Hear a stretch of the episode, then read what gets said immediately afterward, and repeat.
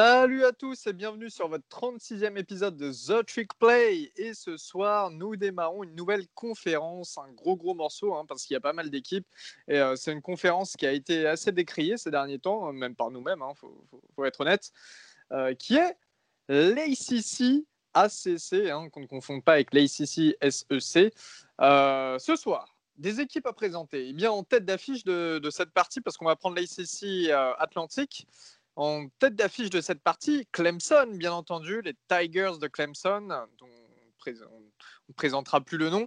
Euh, il y a aussi les Louisville Cardinals, Wake Forest, Florida State, Boston College, Syracuse avec un invité et North Carolina State, donc les rivaux de North Carolina.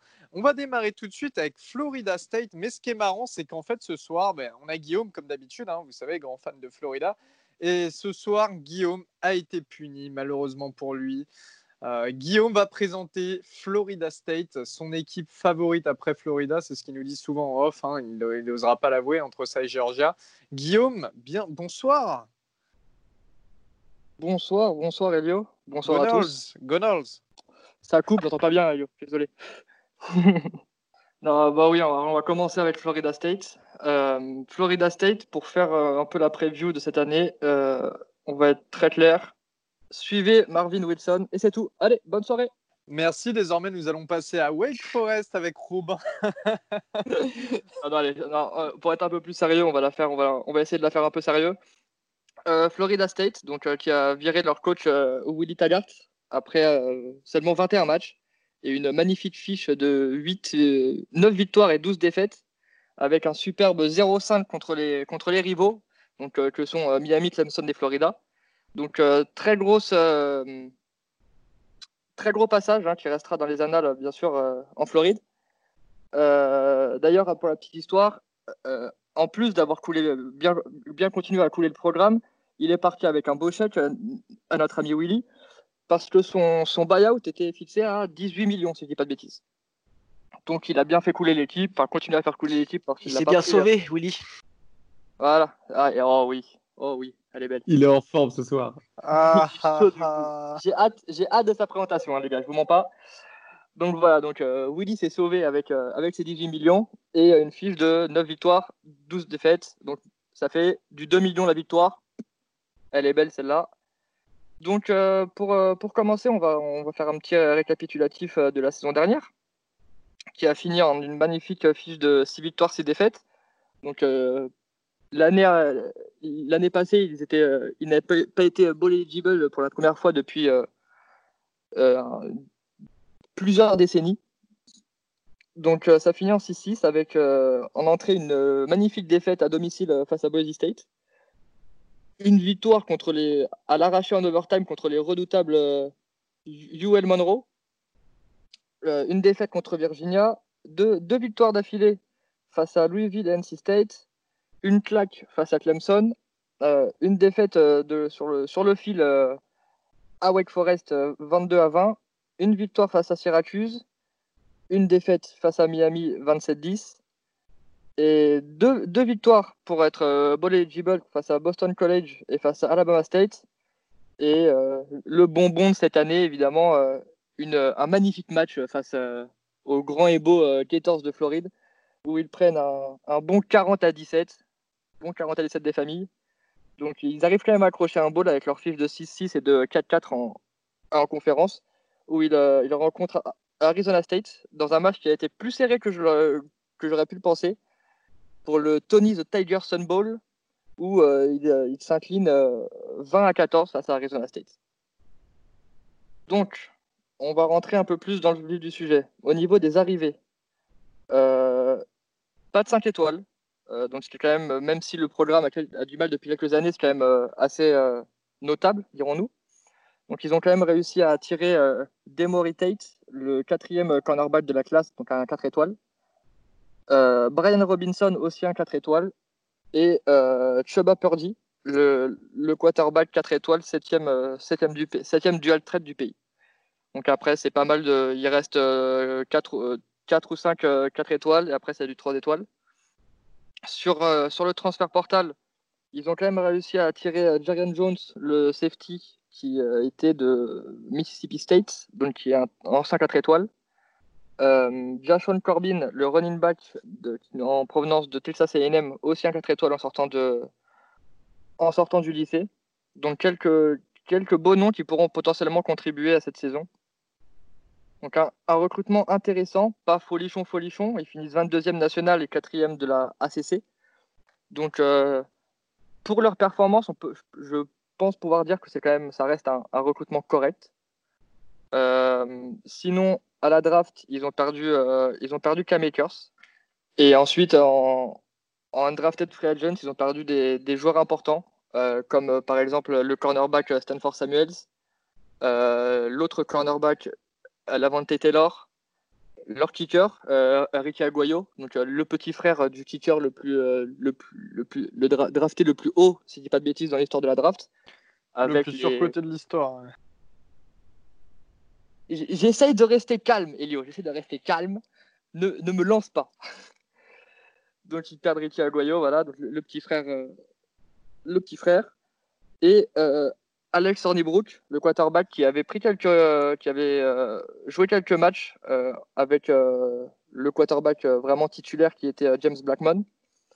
Donc, donc des pertes quand même assez importantes sur des postes sur des postes euh, clés euh, de cette équipe. Donc pour rentrer un peu plus euh, pour, pour cette saison, qu'est-ce qui reste, qu'est-ce qui reste pas? Ça, on a, commencé à le voir. Maintenant, sur le terrain, qu'est-ce que ça va donner? Donc, à mon avis, il n'y aura pas vraiment de, de QB battle pour le poste de quarterback. James Blackman, James Blackman pardon, a eu une saison compliquée, on va pas se le, se le cacher en grande partie à cause de la grosse faiblesse de cette équipe, euh, qui est sa O-line. Je ne sais pas si vous avez pu voir des matchs de Florida State, mais vraiment, c'est. Même moi, qui euh, suis heureux quand ils perdent, des fois, j'avais de la peine pour lui. Que ce soit lui ou K-Makers, qui, euh, qui a été drafté donc, par les Rams au deuxième tour. C'était vraiment un enfer pour les deux. à mon avis, la phrase, la phrase la plus entendue les, les, samedis soirs à Tallahassee, c'était Block someone ils étaient là pour faire le nombre en fait. C'était, vraiment incroyable de voir ça à ce niveau-là. Euh, c'était vraiment limite, à la limite du choquant. Donc c'est, euh, c'est ce qui a fait pour moi déjà un peu baisser la cote de Cam euh, un peu, un peu à, l'instar de son compatriote, son compatriote de, de Floride, P.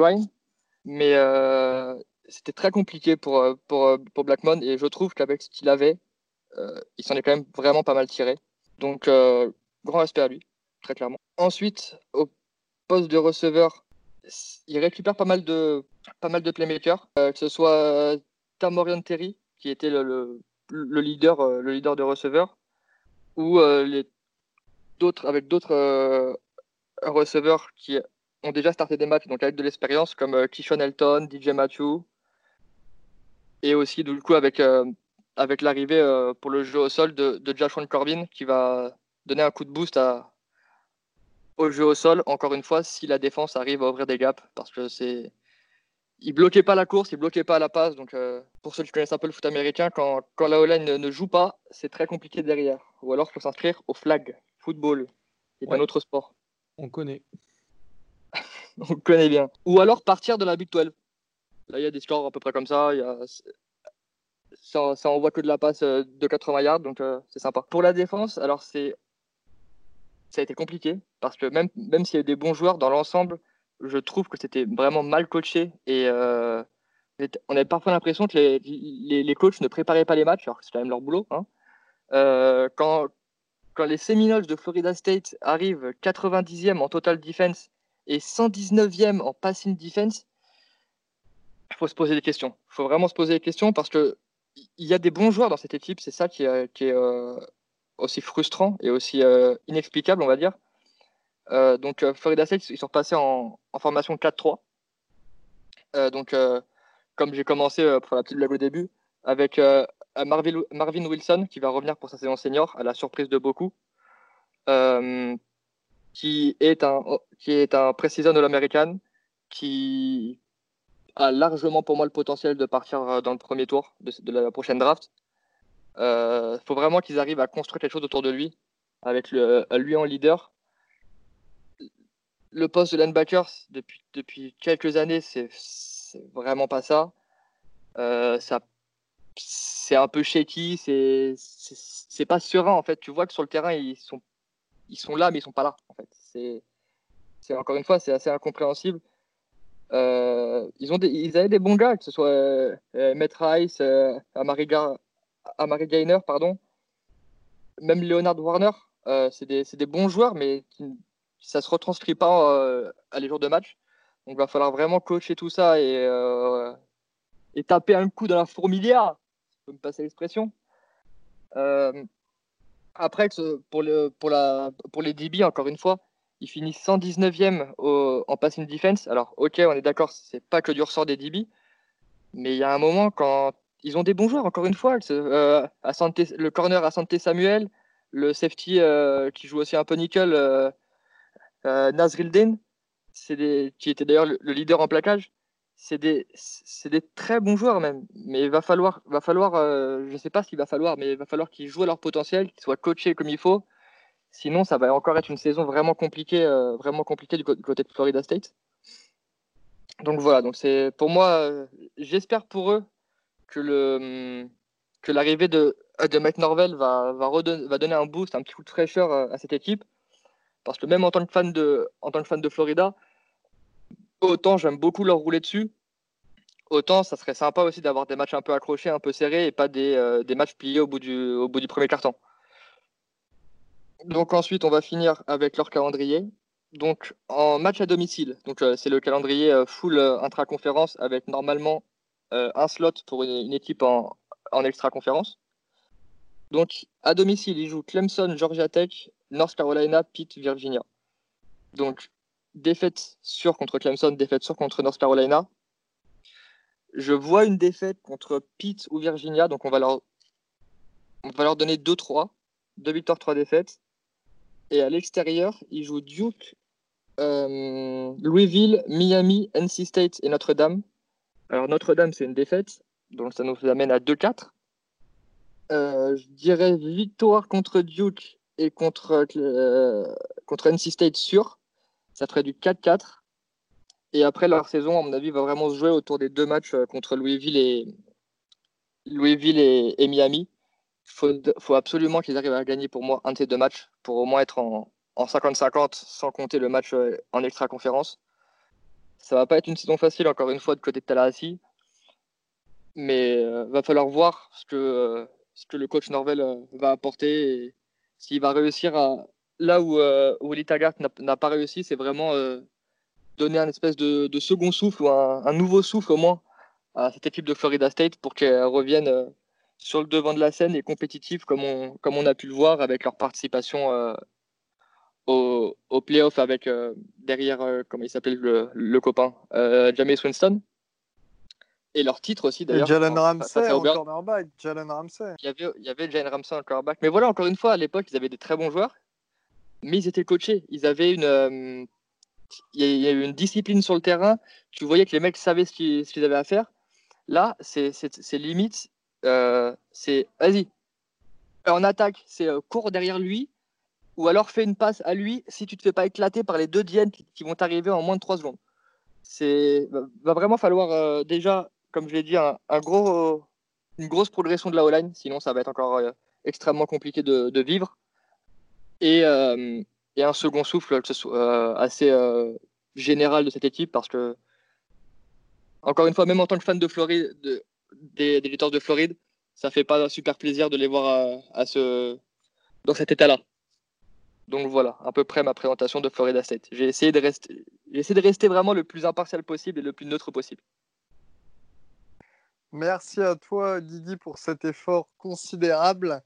Euh, après ce goût amer avec euh, après ce goût amer avec Florida State, eh bien on va passer aux Demon Deacons de Wake Forest euh, du côté de la Caroline qui seront présentés par notre ami Robin d'Oregon. Robin, salut à toi.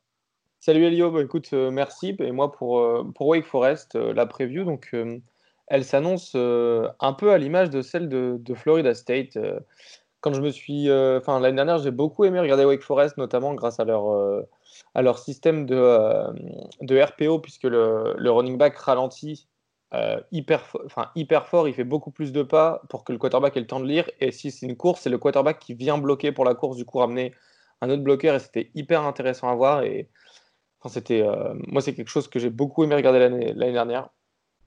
Après, certes, il y, a, quelques, y a quelques défauts dans, dans, le jeu de Wake Forest, mais, mais ça, c'est quelque chose que j'ai plutôt bien aimé regarder.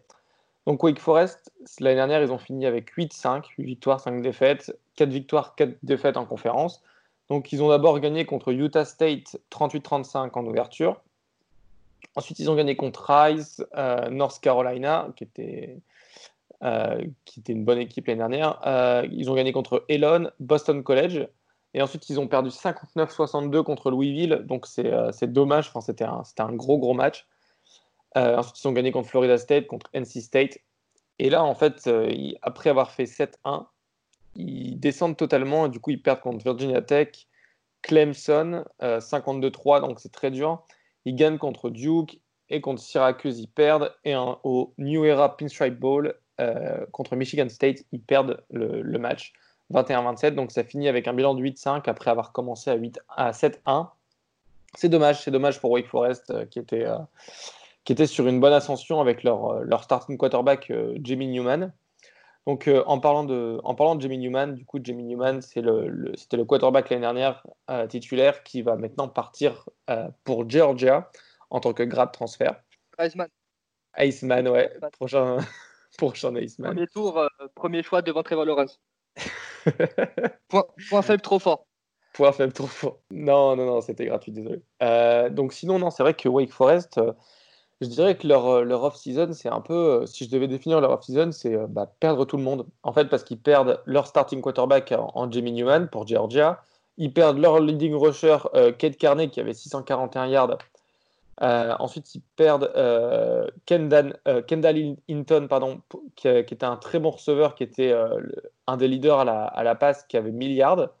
Ensuite, ils perdent trois starters sur la ligne, dont Justin Heron, qui est parti chez les Patriots au sixième tour ils perdent leur tight end titulaire, leur linebacker titulaire, euh, enfin leur, leur meilleur linebacker qui, était euh, Justin Stranad euh, chez les Broncos au cinquième tour, et ils perdent deux starters chez les, en cornerback. Donc ça fait, ça fait beaucoup de pertes pour, pour l'équipe de Dave Closot, du coup qui est le, qui est le head coach. et Wake Forest l'année dernière ça a bien tourné, sauf que là ils vont devoir remplacer bah, tous leurs playmakers et, leur défense. Quand on perd le, starting quarterback, le, le, le, starting rusher, le, un, très bon receveur, trois, trois, trois, titulaires sur la ligne et, euh, quatre bons joueurs en défense, enfin, ça fait beaucoup pour, euh, pour Wake Forest à, comment dire, à, surmonter comme, comme épreuve, surtout en une, seule off-season. Donc ils seront aidés par, par Sam Hortman, le quarterback qui a déjà été starter avant de se blesser euh, donc il faudra qu'il soit un peu plus précis parce que enfin, quand il avait joué, il n'était pas vraiment précis et surtout qu'il n'est pas du tout mobile. Enfin, pas du tout mobile. Il est moins mobile que Jimmy Newman, donc il faudra certainement s'adapter sur le, sur le système de jeu. Ça va, faudra voir un peu comment, euh, comment tout ça se goupille au niveau du poste de quarterback. Mais euh, pour l'instant, c'est Sam Hartman qui est le, qui est le leader qui va être quarterback. Ensuite, il va falloir trouver un, un nouveau running back en, en tant que tel, mais euh, il y a de, il y a de. Franchement, il y, a un, il y a un bon espoir pour que, pour que ça, ça marche quand même. Euh, ensuite, au niveau des receveurs, on aura euh, le retour de Sage Surratt, qui a fait milliards et 11 TD l'année dernière en seulement 9 matchs parce qu'il s'est blessé pour, pour le reste de la saison. Et du coup, c'est cool, il va revenir, il va apporter de l'aide à, Sam Hartman, le QB. Ensuite, il y a Donovan Green euh, qui va apporter aussi, qui était freshman l'année dernière et qui a, fait, euh, qui a fait plutôt une bonne fin de saison. Il a joué les quatre derniers matchs pour pouvoir préserver son red shirt. Et sur les quatre derniers matchs, derniers matchs il a fait 230 euh, yards, 280 yards, quelque chose comme ça. Plutôt pas mal. Ils auront aussi de l'aide de Terence Davis, le, un O-line en provenance de Maryland, qui a, qui a pas mal d'expérience, mais il y a des petits problèmes de santé. Enfin, Elio, je, je suppose que. Est-ce que tu le connais, Elio? Yes, yes, yes. Est-ce que tu peux nous en parler deux minutes? Bah, t'en parler. Euh, quand tu vois les scores qu'on se prend, bah, tu sais que c'est. Voilà. il va pas te changer, te, te, révolutionner une défense. Après, oui, c'est un joueur avec, de l'expérience et euh, qui peut apporter, enfin qui peut apporter, mais euh, mais oui, oui, c'est un joueur c'est un joueur qui connaît en tout cas le niveau lycéen et qui pourra bien entendu faire quelque chose, en tout cas aider du côté de de, Wake Forest, qui était quand même à l'époque le, troisième guard du pays et qui était le deuxième meilleur joueur du Maryland. Ouais. Quatre étoiles. Alors oui, il peut apporter, je crois que c'était lui et son frère d'ailleurs aussi qui a voulu transférer, mais ça fait quand même depuis il est arrivé en 2016 à Maryland et franchement on n'a jamais vu une, un, des, quelque chose d'important sur la O-line quoi tu vois ouais, ouais bah c'est vrai, après ça, vaut le coup hein, bien entendu. Il a l'expérience comme je le disais surtout en Big Ten mais bon voilà c'est c'est boomer buzz quoi mais je pense plus buzz que boom ouais bon bah écoute merci euh, pour ce petit euh, pour cette petite analyse de Terrence Davis euh, et donc au niveau de la défense, bah, comme je l'ai dit, ils ont, perdu, ils ont perdu deux stars cornerbacks et un, très bon linebacker. Donc, ce qui va manquer chez Wake Forest, ça va être de la, de la, enfin de, comment dire, ce qu'on appelle le depth, c'est la profondeur de banc. Moi, j'ai peur pour la, pour la défense l'année prochaine. Il y, aura le seul point assuré pour la défense, ça va être Carlos Bacham, qui est senior sur la D-line qui a terminé avec 11 sacs l'année dernière. Donc ça va être le leader de la, de la défense. Bon, il y a aussi euh, euh, qui a fini aussi en seconde, qui a fini second en, ACC euh, en sac et en tacle pour perdre. Donc c'est plutôt cool. Donc la D-line, elle sera, elle sera un peu 7. Et ensuite, ils ont, ils ont quand même deux linebackers qui sont plutôt, plutôt bons, mais ensuite, ça, ça, ça tombe vraiment dans les tréfonds. Et même, même ce sera pareil pour le, pour le, pour le backfield défensif, euh, ça va être dur en, ce qui concerne la profondeur. Donc, euh, pour moi, ça, va être, ça va être une saison compliquée pour Wake Forest. Donc, si jamais on, rappelle le calendrier de, Wake Forest, ils jouent Clemson, Miami, Notre-Dame, Virginia, Virginia Tech à domicile. À l'extérieur, ils jouent Duke, Louisville, North Carolina, NC State et Syracuse. Donc, moi, je vois une défaite contre Clemson, Miami, Notre-Dame, Virginia Tech. Ils vont certainement gagner contre Virginia. Ça va être un match dur, mais je pense qu'ils vont le gagner quand même. Il faut, en prendre un à domicile. Ils vont gagner contre Duke, euh, contre Louisville. Ils vont perdre contre North Carolina. Et ils vont perdre contre NC State et Syracuse. Du coup, je leur donne, je leur donne 3 victoires seulement sur, euh, sur 10. Du coup, ça fait 3 victoires, 7 défaites. Euh, pas de ball game, évidemment cette saison, je la vois comme une saison de transition, puisqu'il pour moi, ils perdent trop de joueurs et ça va être, euh, ça va être vraiment le défaut de, de l'équipe l'année prochaine. Merci. Robin ouais. ouais. je voulais juste, euh, si je dis pas de bêtises, je crois avoir vu quelque part que les ball games avaient été annulés, non? Euh, bah écoute, je... non, c'est à la NCA de, enfin c'est au championnat de voir, non?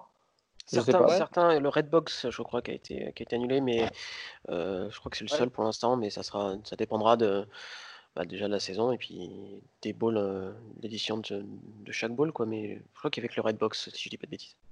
Ok, bah alors, euh, my bad, j'avais cru voir ça passer sur, euh, sur Twitter, mais c'est une bêtise. Au pire, trop bourré.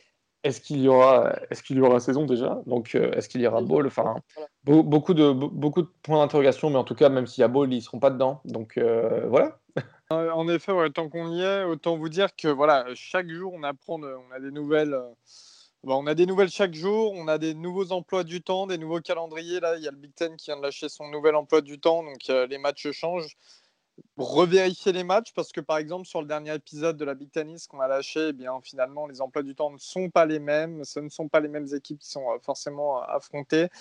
Il y a tout un micmac et chaque jour on en apprend plus. Donc on évolue avec le podcast, comme on nous avait dit, on fait les previews, on a pris la décision de les faire finalement malgré ce qui se passe.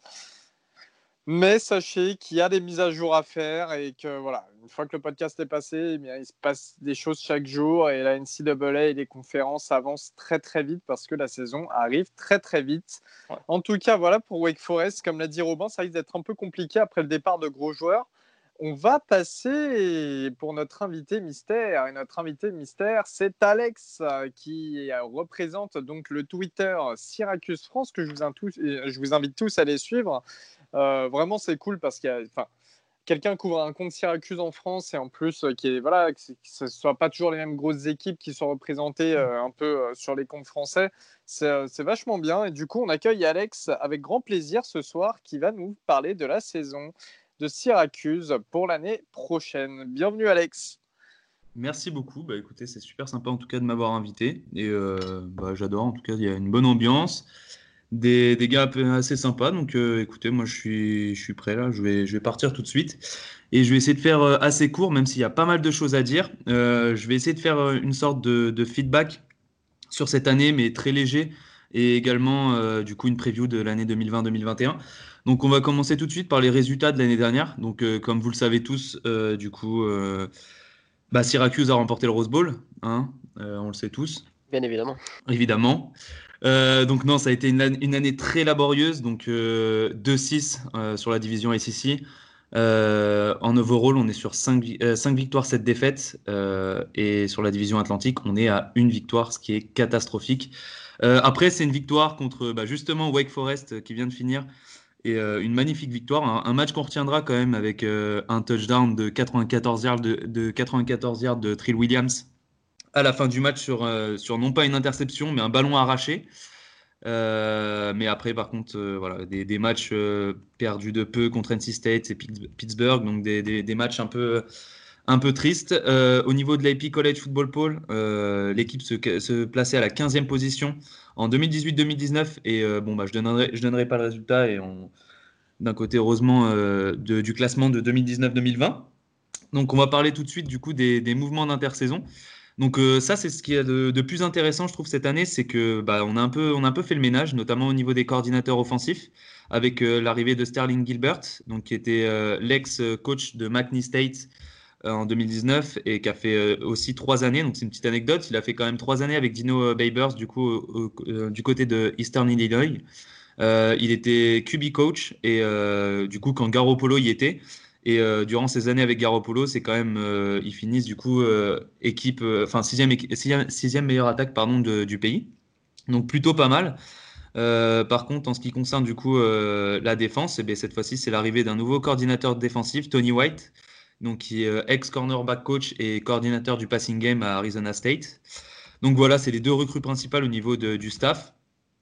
Et, euh, et, voilà. Et donc au niveau des transferts, on a quand même cette année euh, Garrison Johnson, donc le running back qui vient de, Texas, qui était de la classe 2019 lui par contre, qui du coup a fait, son entrée dans le, dans le portail des transferts. Donc je pense que cette année, il n'aura pas sa place derrière Howard et Adams, ça c'est sûr. Donc, euh, donc je pense qu'il fait un bon choix de, éventuellement euh, choisir de, partir, mais, euh, mais encore une fois, il est uniquement dans le portail des transferts et c'est pas pas acté. cette année, il y a aussi également la recrue de Chris Blake, du coup un offensive guard sophomore en provenance de Florida, pour renforcer la O-line et qui peut être très très intéressant, vraiment une armoire aussi. Donc très intéressant pour renforcer l'équipe.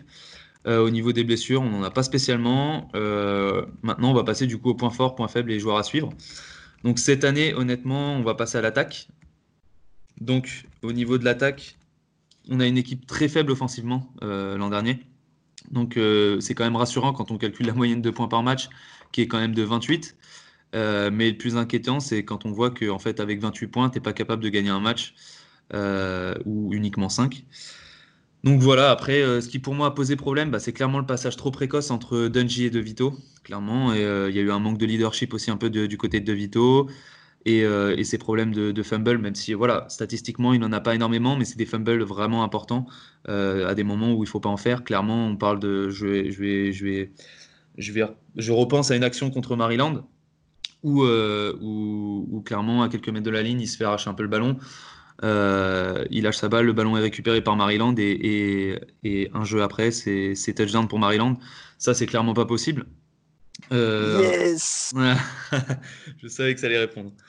Euh, du coup, la O-line est également pas préparée pour un joueur utilisant prioritairement son bras. Hein. On le sait bien, De Vito, il sait courir, mais c'est un joueur qui a plutôt un, un bras très très solide.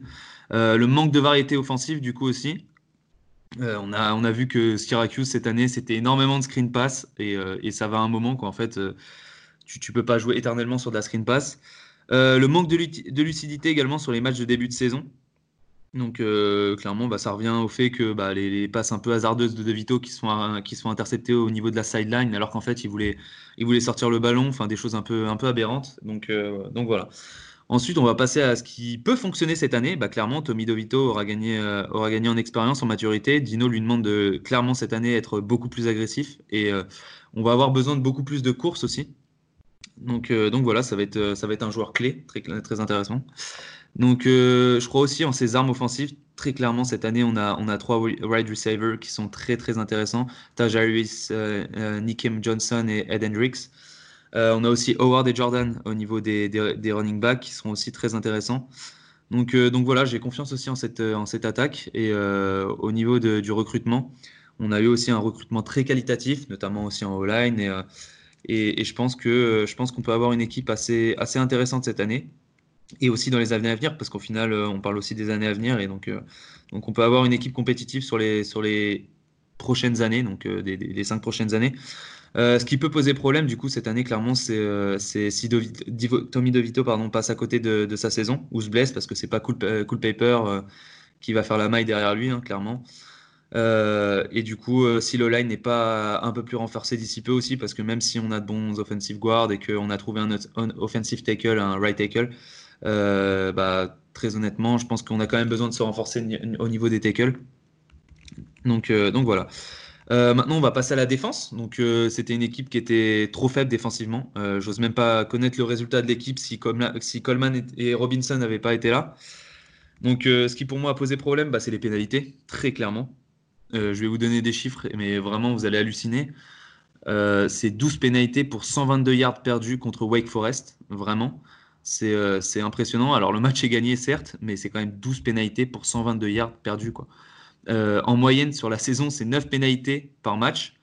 Euh, là, par contre, c'est génial. Hein. On est euh, la cinquième meilleure équipe du pays, mais par contre, pas dans le bon sens. On finit derrière tout ça et Toulon. Quoi. Donc, donc, on est un peu, un peu dans le monde à l'envers. Et, on est sur une moyenne de 460 gardes encaissés par match. et notre défense se classe comme la 112e meilleure du pays. Quoi. Donc, c'est pas, pas dingue pour, pour une équipe qui visait le, le top 20 de, de, ces championnats. Donc, euh, donc voilà, donc après on est aussi sur 600 euh, yards et 63 points encaissés contre Maryland. Euh, pour moi, c'est le tournant de la saison, clairement, ce match contre Maryland. On se fait, broyer, hein, j'ai pas peur de le dire. on, se fait, vraiment broyer. notamment bah, parce que vous avez aussi un running back qui fait, clairement la maille, mais, aussi parce qu'on a une équipe qui est, qui est clairement pas au niveau. Euh, des mauvais choix aussi de, Dino Babers. Euh, je vais en citer un, mais, euh, mais je vais essayer de vous mettre un peu dans le contexte. Donc, imaginez-vous, vous êtes QB, voilà, votre équipe marche bien, vous êtes dans le quatrième quart-temps, 27-27 contre Wake Forest. Vous avez le ballon en, attaque, vous êtes assez prolifique, vous arrivez à vous rapprocher, vous savez que derrière, il vous manque un field goal, vous avez quand même André Schmidt derrière, donc vous êtes plutôt à l'aise? Vous vous dites que bon, on va essayer de trouver la field goal, range, mais, euh, mais qu'on est assez à l'aise quand même. Il reste 1 minute 14, le temps défile. On a 3 timeouts. Euh, Wake Forest en a 2. Et au lieu de patienter et de laisser Wake Forest prendre son timeout et qu'il en reste plus qu'un pour Wake Forest, bah en fait, finalement, Dino, Dino prend, un, prend un, timeout à 54 secondes de la fin du match. Et, euh, et, au final laisse à Wake Forest deux, deux timeouts, ce qui fait qu'une fois que le field goal est converti, donc 30-20, 30-27, pardon, Wake Forest a largement le temps et il lui reste deux timeouts du coup pour, euh, pour revenir. Ils le font parfaitement. Ils reviennent à 30-30 alors que le match avec un timeout aurait été terminé. Et voilà, c'est des erreurs toutes bêtes comme ça, des petits défauts, mais euh, c'est des, choses qui nous coûtent le match clairement. Donc euh, donc c'est un peu, un peu scandaleux. ce qui par contre peut, peut marcher cette année, bah, très clairement, hein, trust, trust de André Cisco. pour moi, c'est le joueur qui peut un peu nous sauver cette année. Euh, le recrutement, voilà, donc euh, clairement aussi dans les, futures années aussi euh, le recrutement de, de, defensive back, clairement comme, Chestnut, qui pourront aussi renforcer un peu nos, lignes arrière parce que parce que c'est un peu catastrophique, notamment sur les sur les deep passes. On a, une couverture qui est pas incroyable. voilà, donc c'est ce qui pourrait ce qui pourrait marcher cette année. Du coup, c'est d'avoir un, un, un, niveau de defensive back qui sera beaucoup plus important. Euh, ce qui peut poser par contre problème euh, cette année, bah, c'est clairement le manque de Coleman et Robinson. Euh, c'est une grosse baisse au niveau, du, niveau des pass rushers, donc une grosse baisse de pression sur les QB, ce qui ne sera pas forcément à notre avantage si nos defensive back et middle linebacker et linebacker en, en, général ne font pas le taf. et, si la continuité de ces pénalités dû au manque d'expérience et de la O-line et de la D-line continue à se, à se, reproduire. Donc, donc voilà, donc c'était la petite présentation. Maintenant, je vais passer au calendrier. Et, et, je vais faire ma petite projection en même temps. Donc cette année, du coup, on a remplacé les matchs de, Colgate, Florida et Rutgers, remplacés par Notre-Dame, euh, North Carolina et Duke. Donc, euh, on va commencer avec, euh, il y aura Coos Boston, Coos Boston College. Je vois une, victoire clairement, pour Coos. ensuite, avec un match enchaîné contre, contre Duke, pareil, je vois, une, victoire, une victoire pour Q cette année. Également une victoire contre Georgia Tech et une victoire contre NC State, mais en overtime, vraiment un truc assez serré, pas, pas une victoire large, loin de là, même si je pense que pour tous les matchs avant, ce ne sera pas non plus des victoires vraiment très larges. Euh, et une victoire bien sûr contre, contre Wake Forest, hein, sans être euh, désobligeant.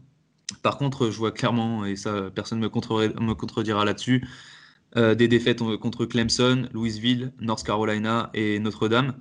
Et pourquoi pas pour finir une petite victoire contre, Pittsburgh, hein, ce qui nous, ferait un bilan de 6-4. Je suis assez optimiste, hein, mais un bilan de 6-4, après tout, il faut quand même croire en son équipe.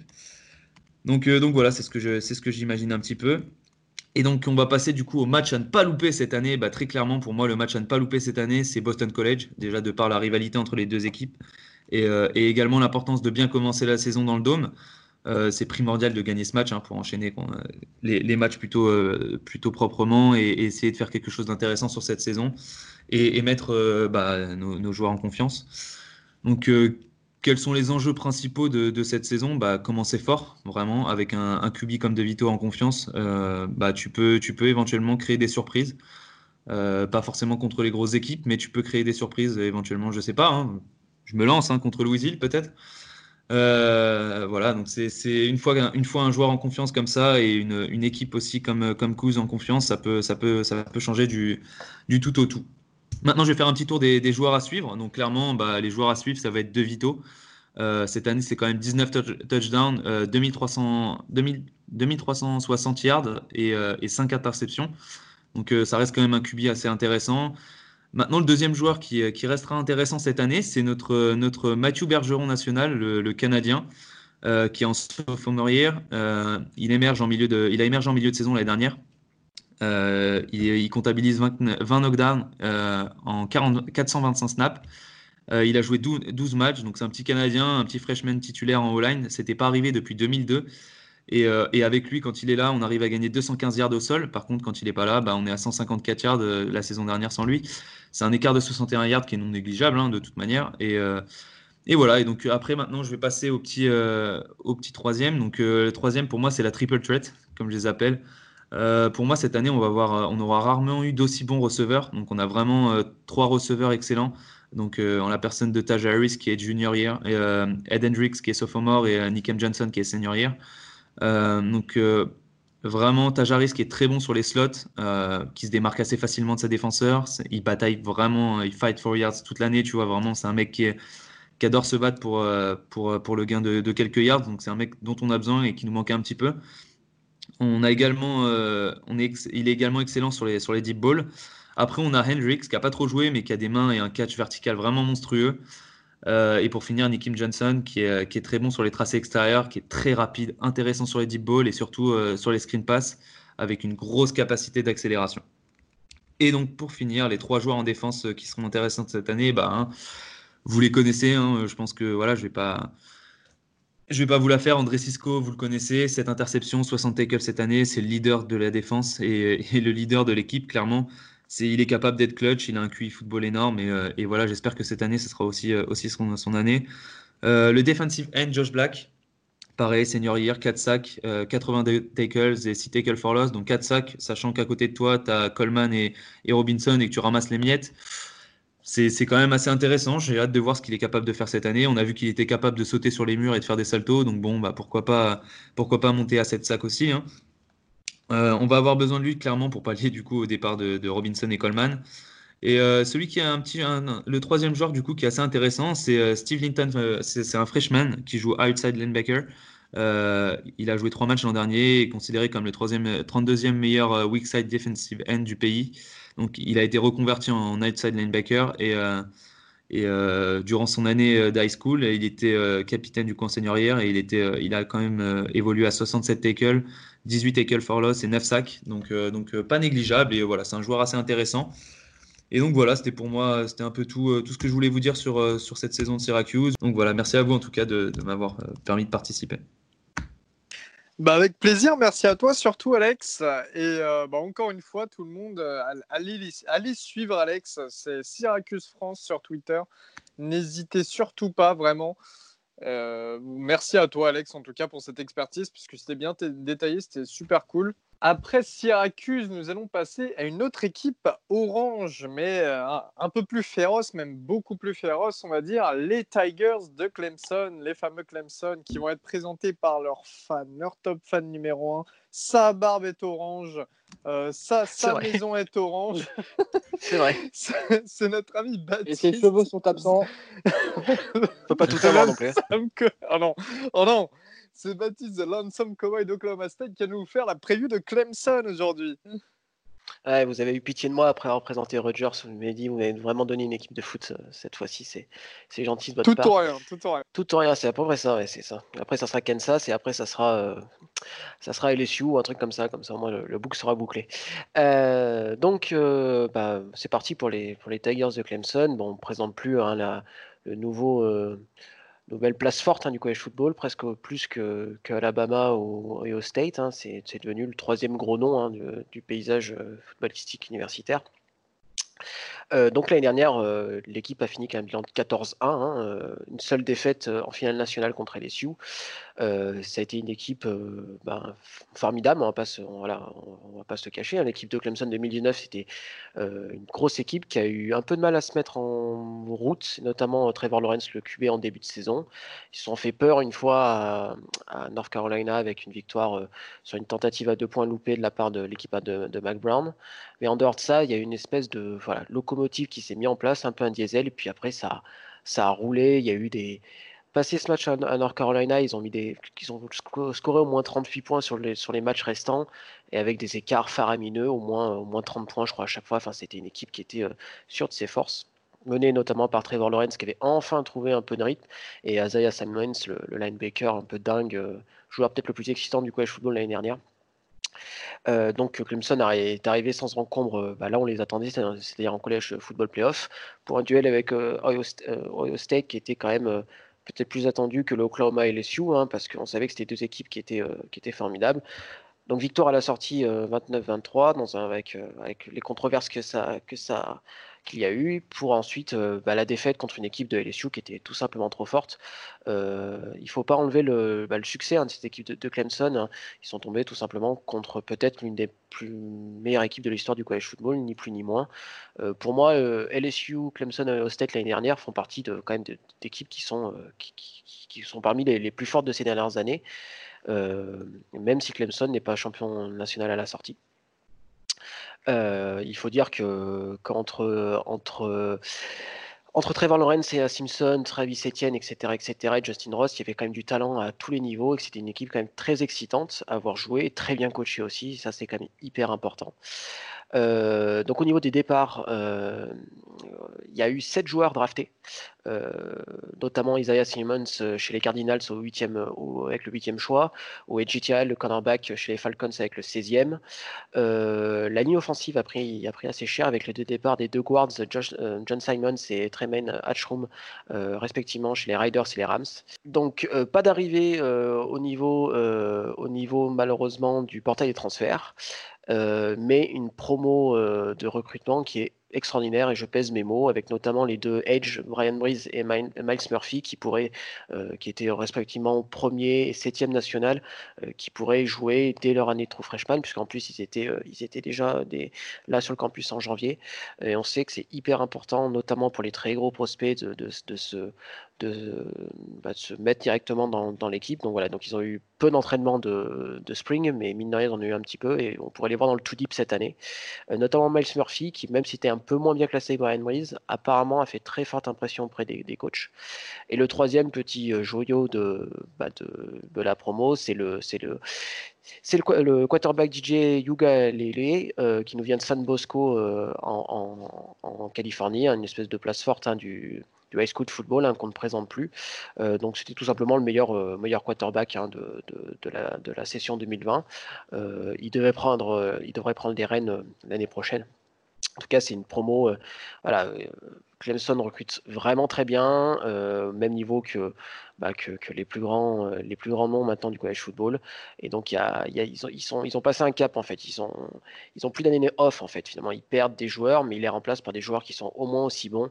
Et c'est ça, c'est là la grande force, euh, la grande force de Clemson honnêtement, des programmes comme ça, il y en a, je pense qu'il y en a quatre. Hein. Il y a Georgia, euh, Ohio State, euh, Alabama et eux hein, maintenant, euh, qui sont capables de, bah, de, perdre des 5 étoiles et puis d'en récupérer, voilà, comme si de rien n'était.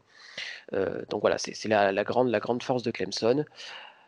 pour cette année, alors en attaque, bah, on va plus présenter le, plus beau, la plus belle chevelure du college football, Trevor Lawrence, hein, qui devrait partir au premier choix l'année prochaine crois que c'était toi la plus belle chevelure. non, moi, c'est la plus belle barbe. Attention, c'est, ah oui. c'est, au visage, mais ah pas, le même, pas, le même endroit.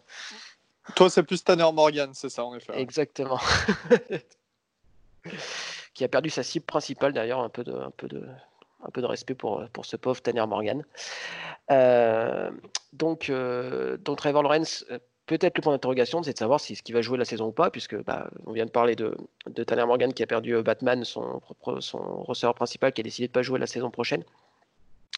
Euh, ça sera alors, honnêtement, je serais très surpris si Trevor Lawrence ne jouerait pas la saison, mais il a plus à perdre qu'à gagner finalement à y jouer, hein, on, peut, se le dire.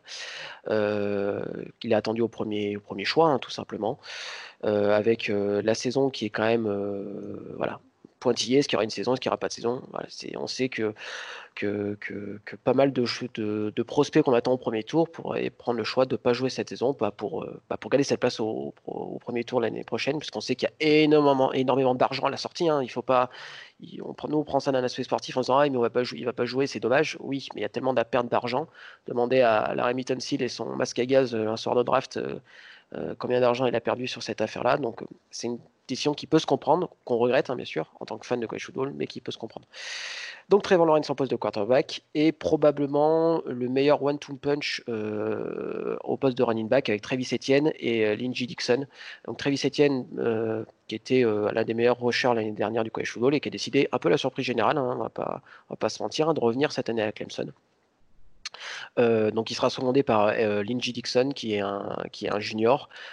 Pareil, c'est des prospects. Alors c'est deux prospects que je connais bien puisqu'ils étaient dans, le, dans leur Oklahoma State était dans le top 3 final de, ces deux joueurs-là. Donc c'est des, des, prospects que je connais depuis très très longtemps.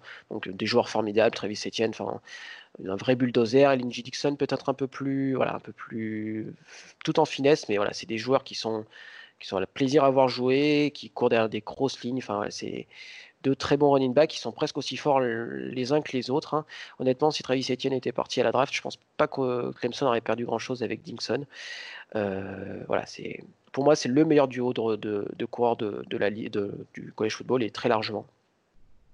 Au niveau des receveurs, c'est peut-être là, avec la perte de, la Johnson Ross, hein, qui, ont une blessure euh, euh vertébrale, hein, si je dis pas de bêtises, arrêtez-moi les, les, copains, qui est out pour la saison. Et là, par contre, même s'il recrute très bien, ça laisse quand même un gros vide, hein, parce que Justin Ross était quand même peut-être euh, pareil top 2, top 3 euh, des receveurs du college football. Et donc forcément, bah, quand vous perdez quelqu'un de ce talent-là, bah, même si vous recrutez très bien, bah, il faut quelqu'un qui soit capable d'apporter autant que, que, lui. Justin Ross était quand même presque milliard, 8 TD. Enfin voilà, c'était quelqu'un, c'était la deuxième, deuxième cible principale après T. Higgins hein, pour euh, Trevor Lawrence l'année dernière. Donc il faudrait que, que Joseph Ngata, euh, qui était la recrue phare de 2019, euh, voilà, récupère un peu de, bah, de la production de, Justin Ross. Et pourquoi pas euh, Cornell Powell, c'est un, un ancien, c'est un redshirt senior. Alors c'est assez rare dans les programmes comme ça, mais en tout cas, le staff en attend beaucoup pour, de lui, peut-être un peu à la manière de, Hunter Renfro, avec des, peu de réceptions, mais des réceptions très importantes pour faire sur des third down, des choses comme ça. Donc voilà, le poste, les postes de receveur et la ligne offensive, ça va être un peu les points d'interrogation. La ligne offensive a perdu 4 de ses titulaires. Le, seul qui reste, c'est Jackson Carman, euh, le, left tackle. Euh, mais encore une fois, on sait qu'il recrute très bien. Moi, j'aime beaucoup le, le, de Will Putman, qui est un sophomore qui devrait, qui devrait apporter beaucoup. Et les coachs sont assez fans de Jordan McFadden, qui est un redshirt sophomore, euh, et qui devrait faire parler de lui. Et pourquoi pas, pourquoi pas la draft l'année prochaine. Donc, une offensive nouvelle mais il y a tellement de talent à Clemson que finalement, je suis même pas sûr qu'ils y perdent tant que ça. Euh, on va passer du côté de la défense. Euh, alors, par contre, la ligne, là, c'est tout le contraire. Tous les, tous de l'année dernière reviennent. Euh, mené notamment par euh, Xavier Thomas, le, junior, qui est attendu assez haut aussi à la draft euh, en avril prochain. il n'a pas eu une saison extraordinaire l'année prochaine, l'année dernière, pardon, mais, mais moi je fais confiance en, Brett Fanable, le, coordinateur défensif, hein, qui est probablement le peut-être le meilleur coordinateur de, tout le college football, bah, pour jouer sur ses forces. Hein, c'est un peu la, ce coordinateur défensif, il est assez extraordinaire puisque une année ils vont être imbattables sur la ligne, une autre année ils vont être, imbattables dans les airs. Ils sont, ils sont quand même, voilà, c'est un coordinateur qui sait jouer au max, qui sait optimiser ses forces. et je sais qu'il y a beaucoup de programmes qui ont essayé de le récupérer, notamment Texas Tech l'année dernière, hein, puisque le, le, directeur athlétique de Texas Tech était en fait l'ancien, un ancien coéquipier hein, de Brent Venables, mais voilà, sans succès. Je pense qu'il est très bien où il est, et puis peut-être qu'il attend tout simplement que, que notre cher Dabou Sweeney euh, parte à la retraite pour, euh, bah, pour prendre sa, ou à Alabama plutôt, et pour prendre sa place derrière. Euh, pour voilà un peu de stats hein, pour, pour, pour égayer vos, soirées du samedi soir, Clemson avait carrément presque 50% de third and out, enfin provoqué quasiment 50% de third and out, de free and out pardon l'année dernière pour les adversaires. Enfin c'est des stats qui sont complètement incroyables. Et quand on voit que bah, les quatre devant bah, ils reviennent, et quand on voit l'état parfois des lignes offensives euh, dans la SEC, euh, je pense qu'il y a beaucoup de quarterbacks qui doivent déjà avoir des sueurs froides d'affronter euh, Foster, Davis, McPhinney et, Thomas parce que c'est quand même très très costaud. donc voilà, donc une ligne voilà, très bonne, mais par contre derrière, bah, Isaiah Thomas, on sait que Isaiah Simmons, pardon, et on sait que, que bah, ça va être dur à remplacer. Mais le, mais il y a un petit, alors pas vraiment un petit jeune parce qu'il est déjà junior, mais James euh, Skolski, euh, apparemment il était tellement fort euh, dans, les, dans les spring practice que bah, en fait le, les, les coachs le mettaient sur le, sur le banc parfois parce parce qu'il était trop fort au poste de linebacker. Donc voilà, c'est un petit peu peut-être là où ça va peut-être un peu pêcher cette année. Euh, linebacker et, peut-être ce, secondary, parce qu'il n'y a que, mine de rien, Darion Kendrick qui est de retour. Mais bon, pareil, là, ils ont tellement recruté. J'aime beaucoup Mario Woodrich en junior, en poste de cornerback. Et le strong safety, Laden Zanders aussi, un sophomore. voilà, c'est des joueurs qui vont être hyper intéressants. Et moi, honnêtement, je, fais vraiment confiance à Brett Venables parce que parce qu'il a toujours très très bien coaché ses équipes et je pense pas que ça va que, que ça va ça va beaucoup changer. Hein. Euh, mine de rien, je pense que Simons va, quand même manquer. On on l'a vu l'année dernière, par exemple, chez Alabama, avec, euh, avec la blessure de Dylan Moses. Euh, même quand on pense que finalement, on va pas tant manquer que ça, on sait que le poste de Baker est quand même hyper important. Et Bama sans, sans Dylan Moses l'année dernière, bah, ça a été moins bon. Peut-être que Clemson risque de, de de, sentir l'absence de Simon cette année. Euh, mais, euh, mais moi, honnêtement, je me fais pas trop de soucis parce qu'en plus, ils ont quand même la chance de jouer dans une ICC qui est faible. Euh, donc, je pense pas trop que ça se voit. Mais s'ils arrivent en college football playoff, si college football playoff il y a, ça sera peut-être là où ça sera un petit peu plus compliqué. Euh, donc on va pouvoir déjà se projeter un peu sur euh, l'année 2020. Euh, donc pour rappel, ils joueront que 10 matchs puisque, puisque la, a, demandé un, schedule de 10 matchs avec 5 matchs à domicile, 5 matchs à l'extérieur. Les matchs à domicile, c'est Boston College, Miami, Pittsburgh, Syracuse et Virginia. Et les matchs à l'extérieur, Florida State, Georgia Tech, Notre-Dame, Virginia Tech et Wake Forest.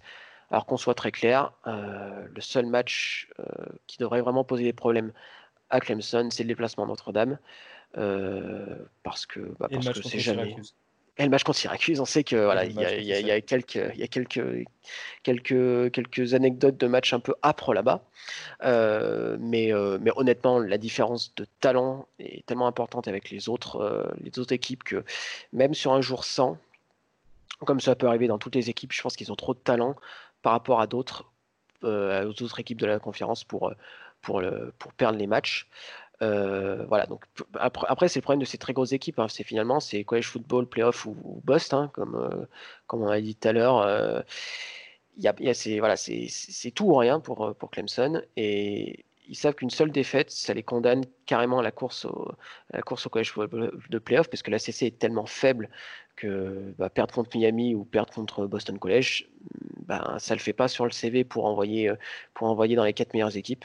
Donc en fait, c'est un peu ça qui, cette espèce d'épée de Damoclès auquel ils ont toujours sur la tête.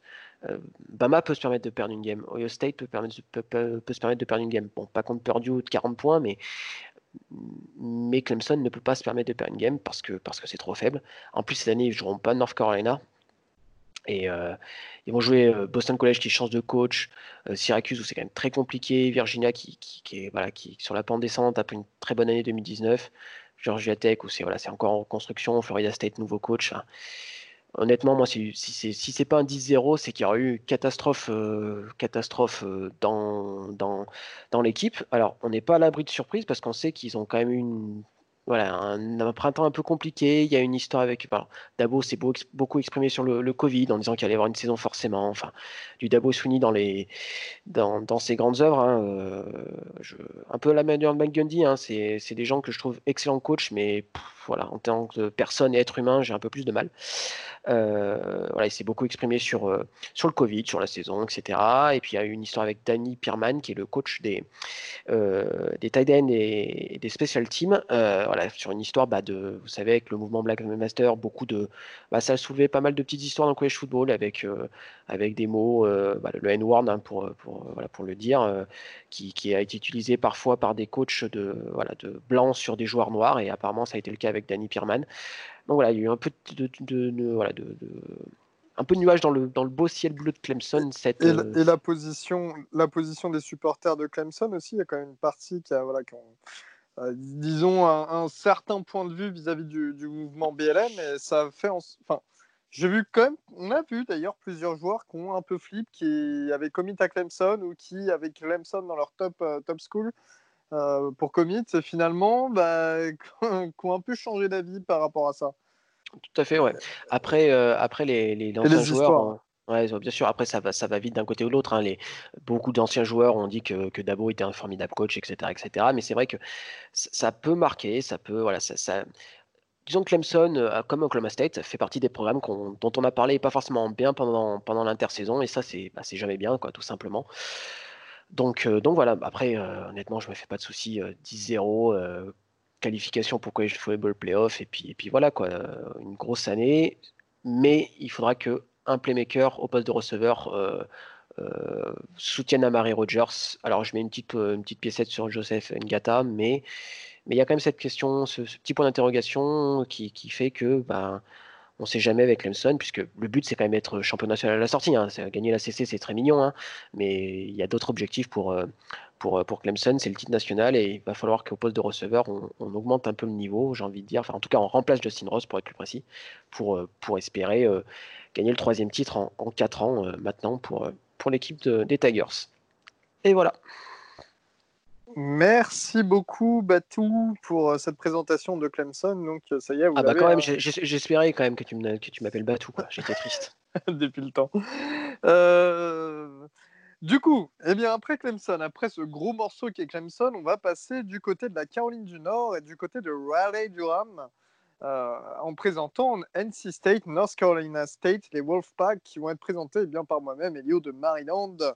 Euh, aujourd'hui, les Wolfpack, alors juste pour vous citer, euh, déjà pour vous mettre en, condition, les Wolfpack sont quand même connus pour être une bonne école de quarterback. Hein. Le dernier, c'est Ryan Finlay, mais avant, il y a quand même Jacoby Brissett, Mike, le voleur d'argent Glennon, et un certain Russell Wilson avant qu'il parte, à, qui, son transfert à Wisconsin.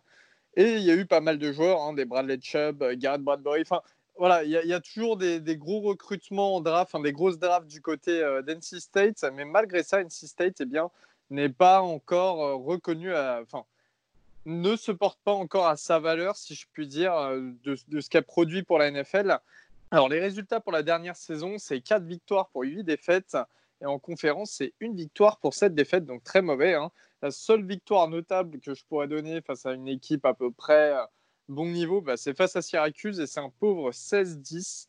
Euh, voilà, durant la saison, il y a eu quand même quatre rivalités. NC State qui a des rivalités de partout et il n'y en a eu qu'une seule de gagnée, c'était face à East Carolina.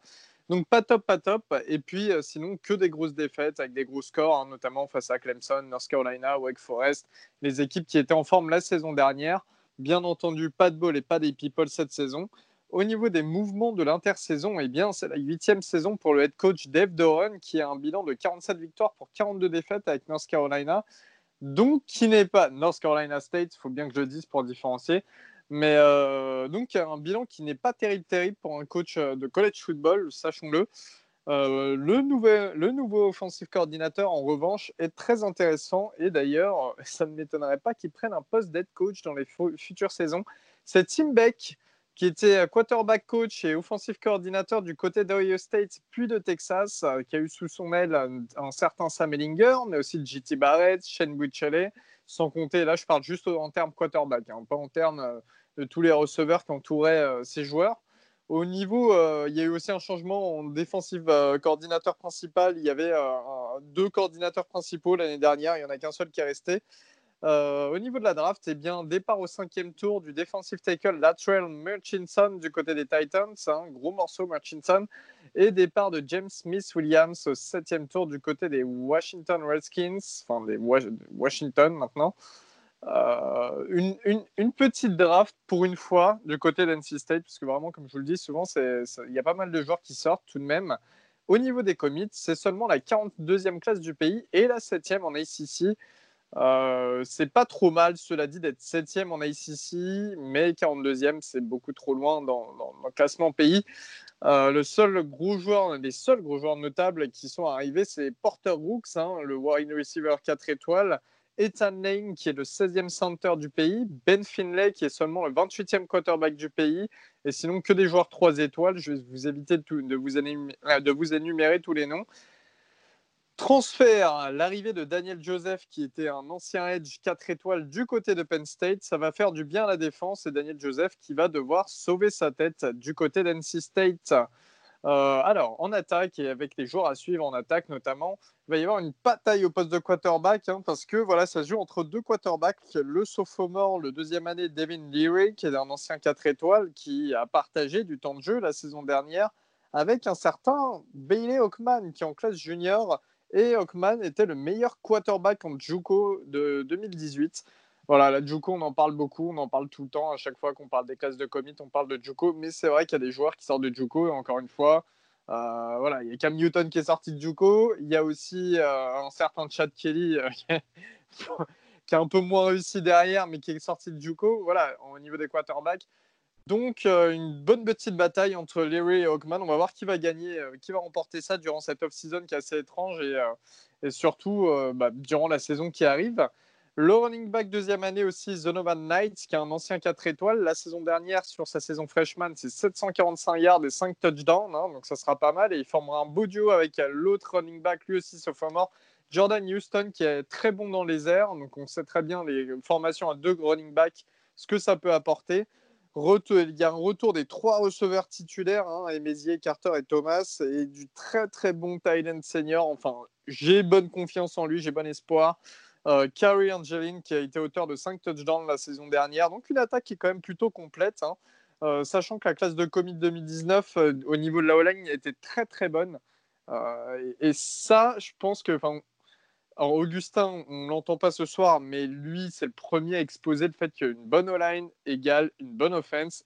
Et je pense que c'est exactement ce qui peut se passer du côté d'NC State, sachant que la plupart des O-line seront en deuxième année et commenceront à prendre de l'expérience et à step up donc c'est une attaque qui sera efficace, hein, en tout cas comme en 2019, parce qu'en 2019, elle n'était pas si mauvaise d'attaque, hein, euh, sous la houlette de Tom Beck, le, le nouveau... Euh, euh, cette année, ça sera sous la houlette de Tom Beck, donc Tom Beck qui apportera quand même une belle expérience venue d'Ohio State et de Texas. Je pense que l'attaque cette année du côté d'NC State peut être vraiment sympa à regarder et surtout cette bataille QB parce que les deux quarterbacks sont plutôt pas mal. J'ai regardé pas mal de vidéos et quelques matchs. Franchement, il y a de quoi faire. Au niveau de la défense, alors de la défense, c'est une bonne classe commit quand même en 2018 et 2019, faut le dire, hein, malgré que cette année ce soit, ce soit différent. Il y a un très beau trio de defensive tackle, mais qui sera emmené par le junior Alim McNeil, 5,5 sacs la saison dernière, qui est un des meilleurs joueurs défensifs. Euh, au niveau de, des linebackers, eh bien, il faudra compter sur le deuxième année Peyton Wilson, qui est un 4 étoiles et qui était le quatrième outside linebacker du pays en 2018. Hein. Peyton Wilson qui va vraiment occuper la partie euh, centrale de la défense et qui va être le capitaine, je pense, défensif, sincèrement. Euh, c'est ce qui est prévu en tout cas. Il a déjà joué assez de matchs la saison dernière pour commencer à grandir. Euh, le backfield, en revanche, qui va manquer d'expérience hein, et beaucoup de leadership. Le seul joueur vraiment qui vaudra à peu près le coup, c'est safety euh, junior Tanner Eagles, Ingalls, excusez-moi, qui a été à 69 tacles la saison dernière à 4 passes deflection. Sinon, il n'y a pas vraiment de joueurs qui ressortent, donc ça va être un peu compliqué quand même.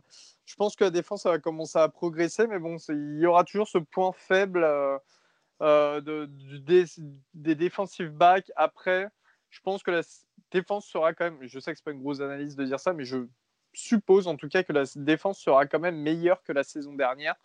En tout cas, avec une meilleure offense en plus, je pense qu'NC State peut faire autre chose, peut montrer autre chose et ne pas gagner que face à des petites équipes. Euh, au niveau du calendrier, eh bien, les quatre premiers matchs sont annulés en raison du Covid. Hein. C'était face à Mississippi State. C'est un, match qui aurait pu être très intéressant. Troy, Delaware et Liberty, des matchs au moindre, on va dire. Euh, ils démarrent finalement la saison à l'extérieur pour leur rivalité face à North Carolina, hein, les Tar Heels, euh, la grosse équipe, la deuxième grosse équipe d'ACC qu'on présentera bientôt. Euh, ensuite, match à domicile face à Duke, match face à Florida State, Georgia Tech, Miami, Wake Forest, déplacement à Pittsburgh, à Syracuse, à Virginia et enfin à Virginia Tech.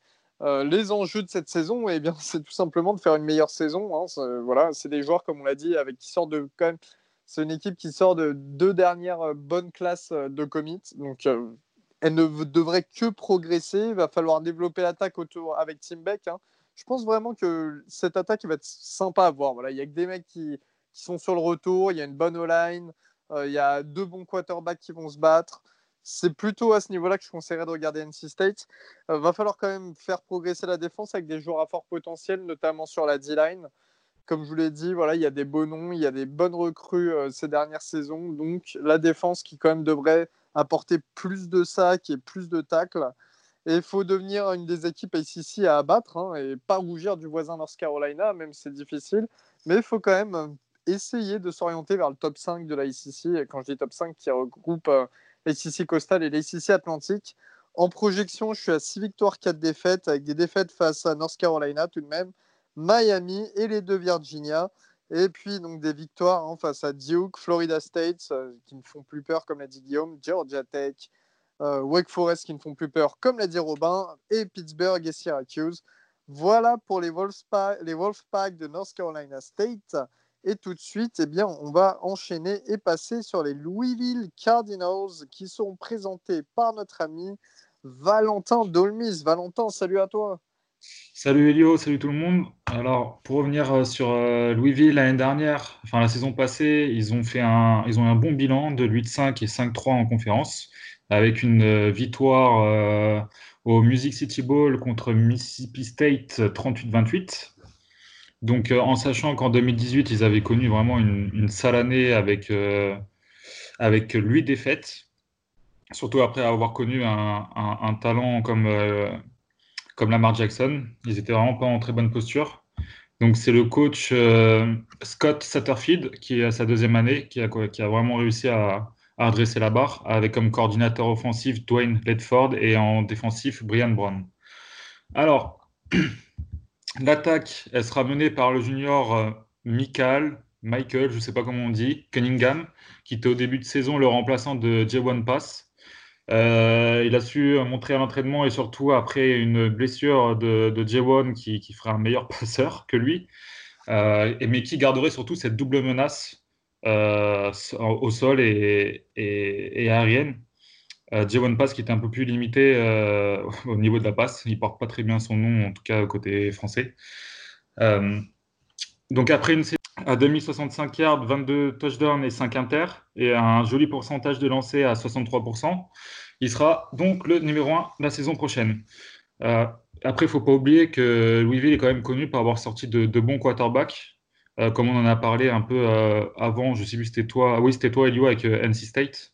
Donc, ils ont sorti des gars comme Unitas, Bridgewater ou bah, Lamar Jackson dernièrement. Donc, pourquoi pas Cunningham, un de ses futurs quarterbacks NFL Il en a le potentiel, en tout cas. Il devra juste un peu s'aguerrir physiquement.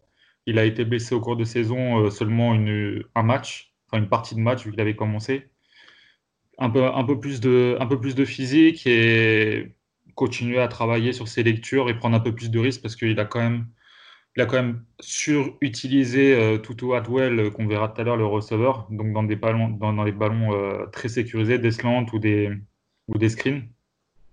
Donc à lui de progresser un peu sur, sur ce côté-là du jeu.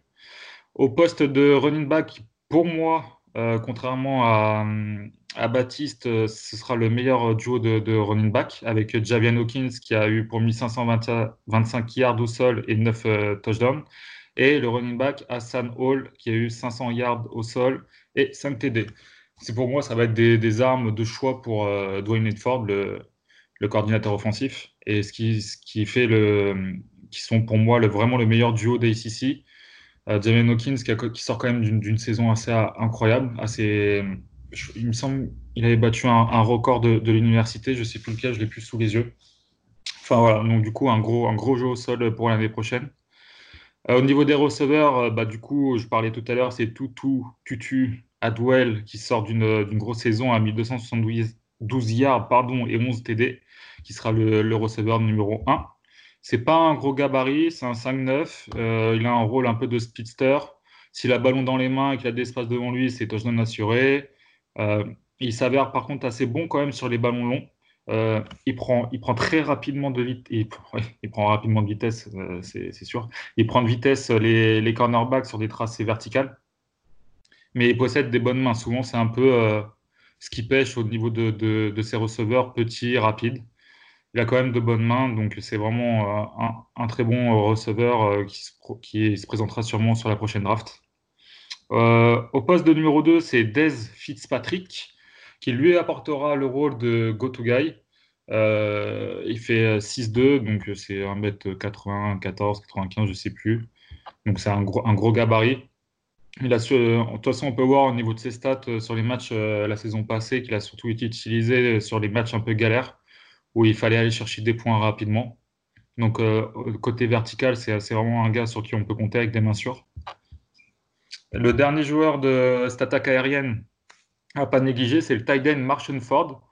Il a cumulé que 292 yards, mais il a marqué 7 touchdowns la saison dernière. Mais surtout, il était freshman. Donc ça annonce du, très lourd. C'était un 4 étoiles. Donc il va falloir surveiller cette année pour voir si vraiment il a réussi à progresser pendant, pendant l'intersaison. Et ça pourra faire vraiment une cible de choix dans la end zone pour euh, Cunningham. Alors, pour finir, euh, pour finir en attaque, c'est peut-être un peu le point négatif, c'est la O-line. Euh, la perte de Mickey Beckton pour la draft euh, va être dure à combler, surtout que le titulaire, il est lui aussi parti. Ça va être donc deux jeunes joueurs avec peu d'expérience de ce côté de la ligne. ce sera sûrement un sophomore et un junior qui étaient remplaçants la, la, saison passée. Le point positif, c'est que par contre, les deux guards et le centre sont de retour, ce qui va servir sur le running game. Et pour parler un peu sur l'année dernière, juste pour vous parler un peu de cette O-line, elle a quand même permis 129 plaquages pour perte la saison dernière. Donc, ce qui montre un peu la surutilisation du, des running backs et des screen pass. Cette saison, avec la perte de, de, Beckton, ça va être encore plus dur. Donc, il va falloir vraiment qu'ils arrivent à, progresser euh, assez rapidement, les, les, deux nouveaux tackles. Sinon, ça va être assez compliqué c'est vraiment une équipe en attaque qui a, créé des, big plays. C'était vraiment ça, euh, Louisville. Donc, s'ils arrivent à corriger ce tir, s'ils arrivent à, corriger ça, pardon, ça va vraiment être une très très grosse attaque. Ils, marquaient beaucoup de points l'année dernière. Euh, et du coup, ils en ont pris, ils ont pris beaucoup. C'est pour ça qu'on va passer sur la défense. Euh, donc, malgré les linebackers euh, Avery, Etheridge et Burns, qui sont respectivement les 1, 2 et 4 des meilleurs plaqueurs de, la saison dernière, ils ont vraiment une D-line de très très faible, enfin, je dirais pas très très faible, mais de faible niveau. Malik Clark Tabarius, Peterson formeront la D-line avec Jared Goldwire, Goldwire si on dit en anglais, qui, qui, sera sûrement le, point fort de cette D-line, mais c'est des gars qui vont pas apporter du danger sur les quarterbacks adverses. Et malheureusement, quand la D-line elle apporte pas de danger, qu'elle n'arrive pas à, se montrer au-dessus euh, au-dessus de, des O-line adverses, c'est assez compliqué, même si on a des bons linebackers et même si on a des bons DB derrière.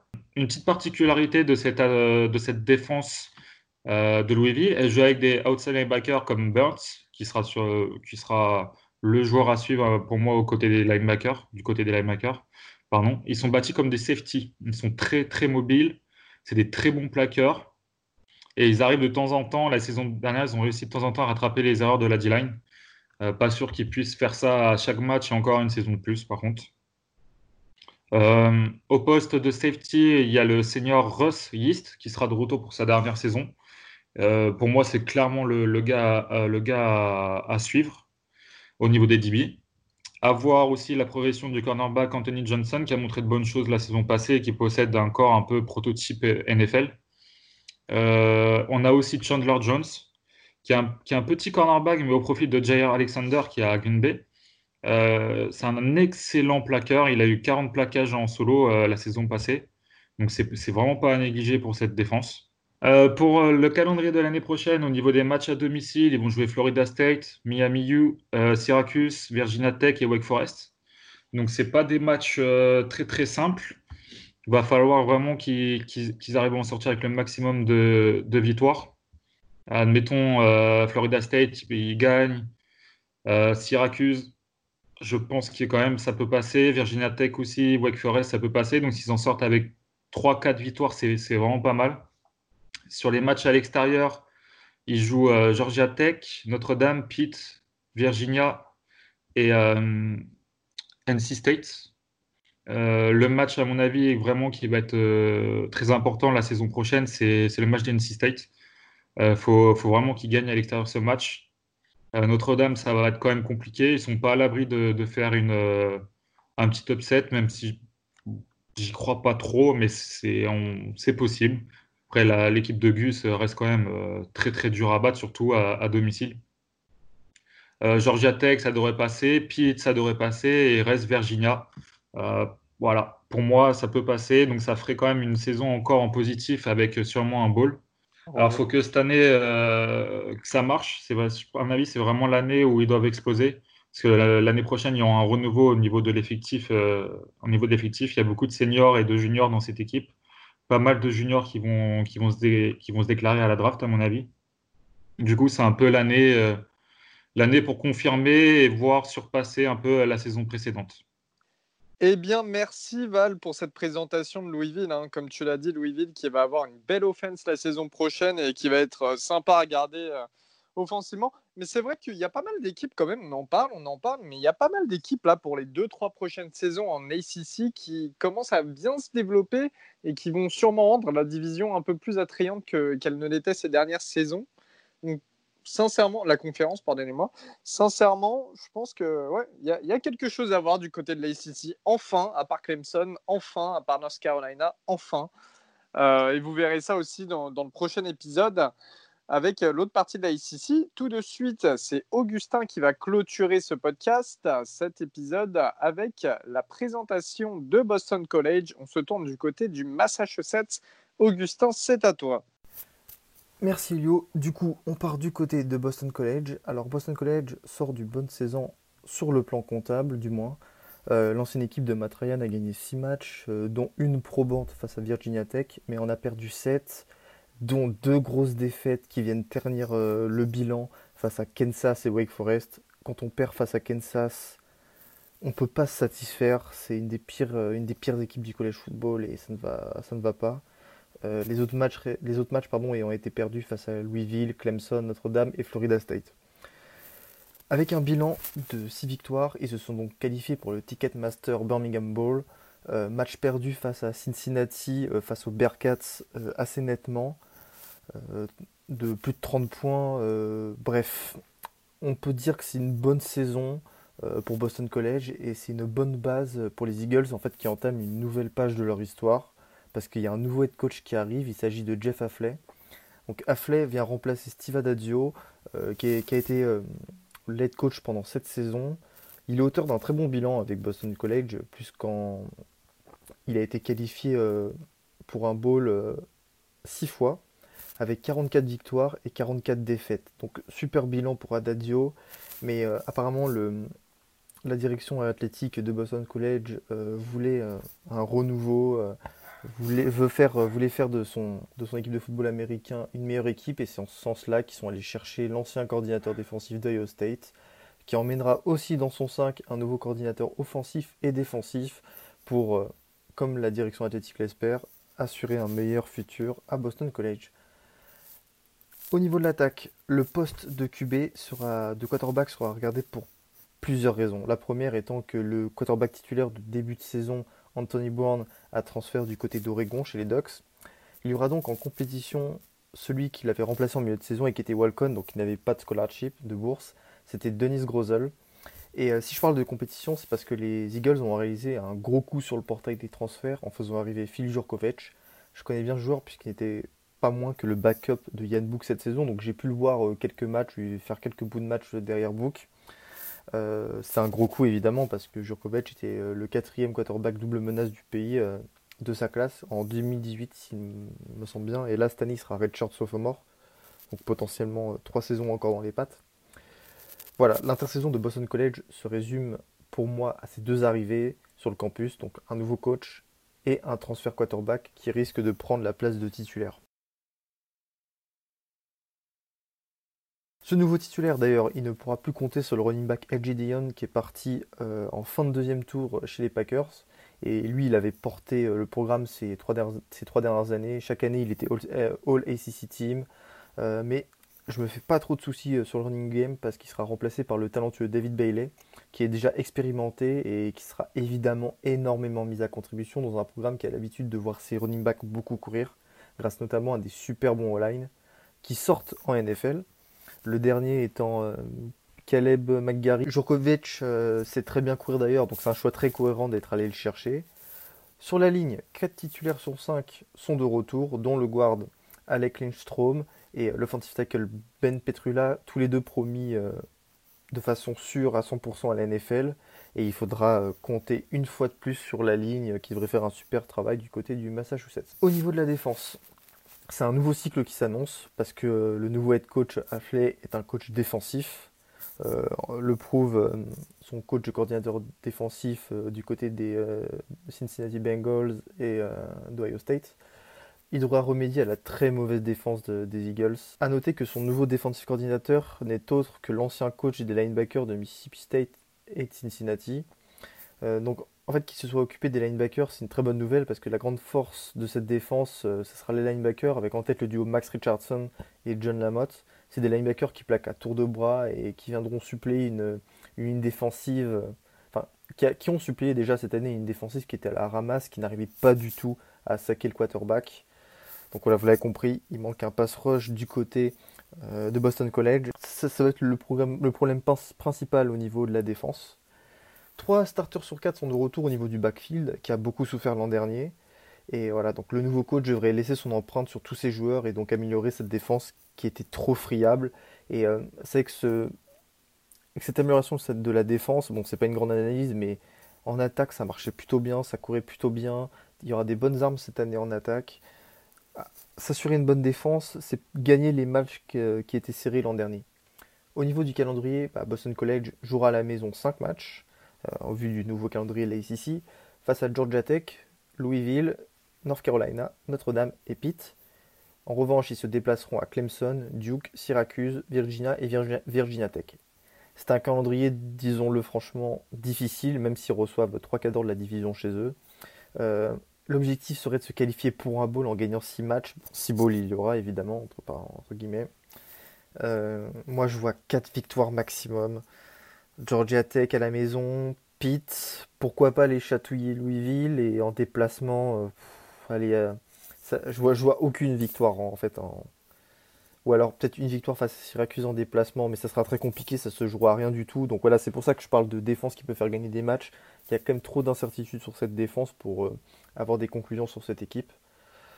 Voilà, donc tout dépendra de l'intégration du nouveau quarterback et du nouveau coach. Merci Augustin pour ta présentation de Boston College. On sait que la semaine prochaine, eh bien, tu nous présenteras quelque chose qui te tient un peu plus à cœur. En tout cas, merci à tous de nous avoir écoutés comme d'habitude. Alex, merci à toi d'être venu. Merci beaucoup. Encore une fois, les Suisses. Avec plaisir. Et euh, bah, comme, je viens de le dire, n'hésitez pas à les suivre Syracuse France. Voilà, on se dit à la prochaine, les amis. Salut, salut. Ciao. Salut. Salut. À plus dans le bus.